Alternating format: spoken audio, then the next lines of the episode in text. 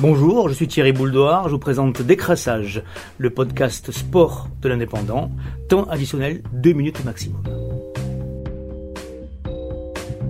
Il a suffi d'un minuscule succès, 1-0 face à Grenade, pour que le barcelonisme renaisse de ses doutes. La première du nouvel entraîneur Kike Sétien, ce 19 janvier au Camp Nou, fut savourée sans mesure par les suiveurs catalans. Un but de Messi, 83% de possession démentielle et la confiance faite aux jeunes, Ansu Fati, Ricky Puig ou Carlos Pérez, ont suffi pour baptiser la soirée de révolution Sétien. Rien que ça. Il est vrai qu'à après la purge Ernesto Valverde, la moindre étincelle rallume la flamme blaugrana.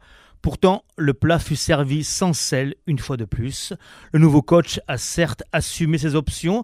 Jordi Alba déchargé d'obligations défensives par le replacement du latéral droit dans l'axe d'une défense à 3. Sergi Busquets replacé plus haut au cœur d'un vrai contre-pressing. Griezmann recentré en attaque en l'absence de Suarez.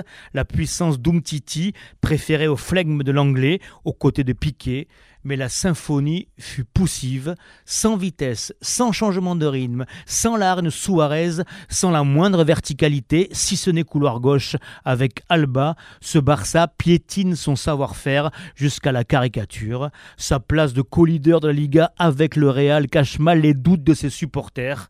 Pas sûr qu'en 2020, la révolution du jeu catalan passe par une copie surjouée du chef-d'œuvre de l'ère Guardiola. Au Barça aussi, l'identité est une force si elle évolue avec son temps et l'âge de ses cadres historiques. C'était Décrassage, le podcast sport de l'indépendant. Vous êtes convoqué lundi prochain.